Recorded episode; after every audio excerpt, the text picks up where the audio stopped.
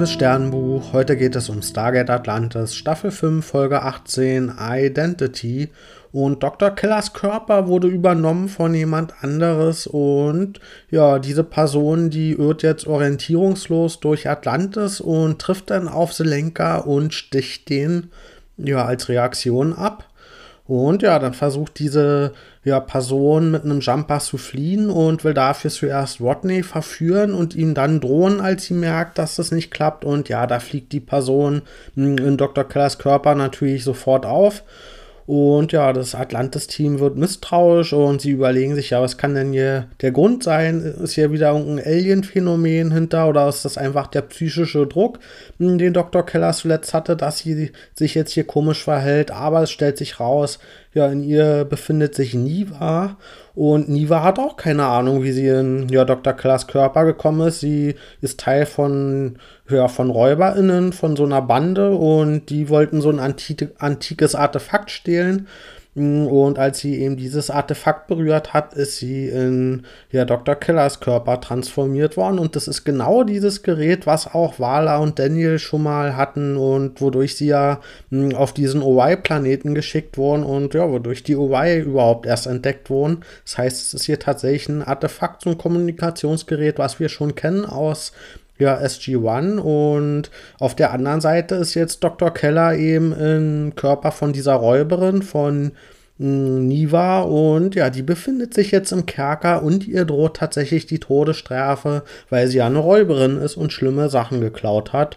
Hm, und ja, also macht sich unser Atlantis-Team jetzt mit Nivas zusammen auf eine Mission, um dieses Gerät zu finden, um hm, ja, diesen Körpertausch wieder rückgängig zu machen und in ja, sie kommen dann auch auf diesem Planeten in so einem Dorf an und in letzter Sekunde, bevor hier Dr. Keller exekutiert wird von einem Henker, mm, gelingt es unserem Atlantis-Team, den Henker abzuballern und in dem Chaos flieht dann Dr. Keller mm, und wird dann von ihrer Bande gefunden, von den anderen RäuberInnen und ja, das Problem ist nur, dass Dr. Keller eine ziemlich schlechte tödliche Anführerin ist und ja, deswegen können die mit ihr jetzt nicht mehr so viel anfangen und auch Niva, die dann irgendwann mm, ja, in Dr. Killers Körper dort auftaucht, auch die schafft es tatsächlich, ihre Bande nicht zu überzeugen davon, was hier überhaupt Phase ist. Mm, deswegen eskaliert das alles noch viel mehr. Es kommt zu einem Schussgefecht mit, den, mit dem kompletten Dorf und dabei sterben ein paar Leute, ein paar werden angeschossen und verletzt mm, und die Bande ist jetzt richtig sauer und will Dr. Keller abschießen final, weil sie an allem schuld ist, weil sie keinen tollen Rettungsplan ausgetüftet hat, so wie früher. Und ja, in letzter Sekunde gelingt es dann Ronan, dieses ja, Kommunikationsgerät zu zerstören mit seiner hm, ja, Energiewaffe und damit wird die Verbindung aufgehoben und in der letzten Sekunde, bevor hm, ja, Dr. Keller abgeschossen werden sollte und ja, Niva ist jetzt vermutlich tot, wir haben allerdings nur den Schuss gehört. Das heißt, es kann auch sein, dass sie da in letzter Sekunde noch irgendwie mm, das umgedreht hat und den Schuss in eine andere Richtung gelenkt hat oder so. Das heißt, wir haben nicht gesehen, ob Niva mh, diese ja, Anführerin der Bande jetzt tatsächlich gestorben ist. Auf jeden Fall mh, wären Selenka und Dr. Keller wieder gesund, also deren Verletzungen, die sind alle behandelbar und mh, deswegen planen jetzt Watney und Dr. Keller auch schon ihr nächstes Date und zwar mit einem Paddeljumper wollen sie ja, im Dunkeln, im Mondlicht, ja, über den Planeten fliegen und sich die Sterne angucken. Ich gebe der Folge 5,5 von 10 Sternen. Ja, mich schmerzt das ein bisschen, wie die Staffel hier so abrutscht zum Ende hin. Und ich will vielleicht erstmal mich auf die positiven Sachen konzentrieren. Und ich fand es erstmal cool, hm, dass es hier diesen Technik-Crossover gab mit dem SG-1. Also, dass wir hier eine Technologie gesehen haben, die hm, wir schon kennen und dass die eben auch einfach auf anderen Planeten noch vorhanden ist. Hm, weil das vermittelt einfach so ein bisschen dieses Gefühl, dass wir hier eine zusammenhängende Welt haben.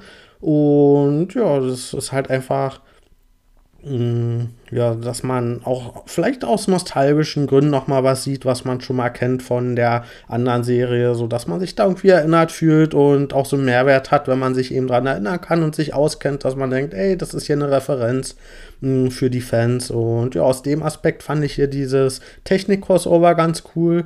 Und ich fand auch cool, dass sie das relativ schnell gerafft haben, mh, ja, dass hier irgendwas nicht stimmt mit Dr. Keller und da jetzt nicht erst die halbe Folge rumgerätselt haben, und sich ja, an der Nase haben rumführen lassen, sondern wenn das schon eine Technologie ist, die wir von früher kennen, dann fand ich das ja auch mh, eben folgerichtig, dass das was ist, wo man relativ schnell misstrauisch wird und eben dahinter kommt, was hier nicht stimmen könnte. Mh, und was mir auch gefallen hat, ist grundsätzlich, dass es mal wieder eine Kellerfolge war. Und das habe ich ja in der letzten Folge schon gesagt, dass hier Dr. Keller für mich von der Charakterentwicklung inzwischen mit die interessanteste Figur ist. Und deswegen fand ich das eben auch schön, dass hier Dr. Keller nochmal eben so einen Fokus bekommen hat in dieser Folge.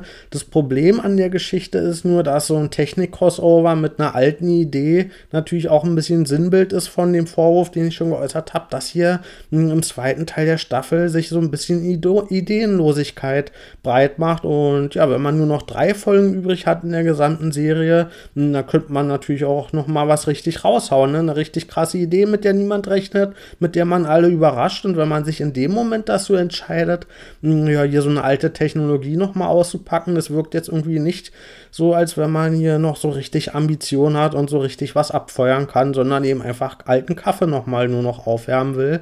Und ja, an dem zweiten positiven Aspekt, dass das ja eine Kellerfolge ist, das hat mh, ja den einzigen Haken, dass Dr. Keller ja hier die meiste Zeit der Folge eigentlich eingesperrt war im Kerker und wir mh, ja eigentlich diese andere Person gesehen haben im Körper von Dr. Keller. Das heißt, obwohl es eine Kellerfolge war, haben wir hier relativ wenig von ihr mh, überhaupt mitgekriegt, sondern eigentlich ging es um was anderes, nämlich um diesen Körperwechsel und aus dem wurde auch viel zu wenig gemacht. Da gab es ein paar kleine Momente, wo ja, wo man zum Beispiel so eine Orientierungslosigkeit gemerkt hat. Da hat man gemerkt, okay, hier könnten so ein paar Transmotive drinstecken, eben mh, gerade was passiert dann, mh, wenn die Identität nicht mit dem Körpergefühl zusammenpasst. Und ja, das kommt man so in so ein paar kleinen Szenen dieser Orientierungslosigkeit so ein bisschen anmerken. Aber das wurde mh, zum Beispiel in der ersten Michael-Folge schon viel besser gemacht in Atlantis. Und ja, was für mich der Hauptkritikpunkt daran auch ist, dass die neue Identität im Körper von Keller Keller, dass das eben Niva ist, diese Räuberin. Und ja, außer dass sie diese Räuberin ist, hat die Niva tatsächlich als Figur nicht mehr zu bieten und da wird nicht mehr draus gemacht. Sie hat einfach als Persönlichkeit null interessante Aspekte oder Persönlichkeitszüge und ja, da hätte man sich ja irgendwie was Cooles ausdenken können, so dass sie vielleicht sogar einen Mehrwert hat, ne? Also, dass sie irgendwas weiß über die Galaxie, dass wir was lernen können von der mh, ja, dass die uns noch was beibringen kann. Und ja, stattdessen wird sie hier nur als Hindernis gesehen, mh, was eben gelöst werden muss, eben in Form von diesem technischen Gerät, sodass der Körpertausch wieder rückgängig gemacht werden muss. Und ich hätte es viel spannender gefunden, wenn es eben eine interessante Persönlichkeit gewesen wäre, mit der wir auch was anfangen können, sodass es vielleicht am Ende sogar ein Verlust ist, dass wir uns wieder trennen müssen von ihr. Aber so ist von Anfang an klar, okay, hier ist irgendwas schiefgelaufen und das schiefgelaufene müssen wir rückgängig machen und ja, die ganze Folge lang wurde denen nicht eine einzige Ebene mehr hinzugefügt.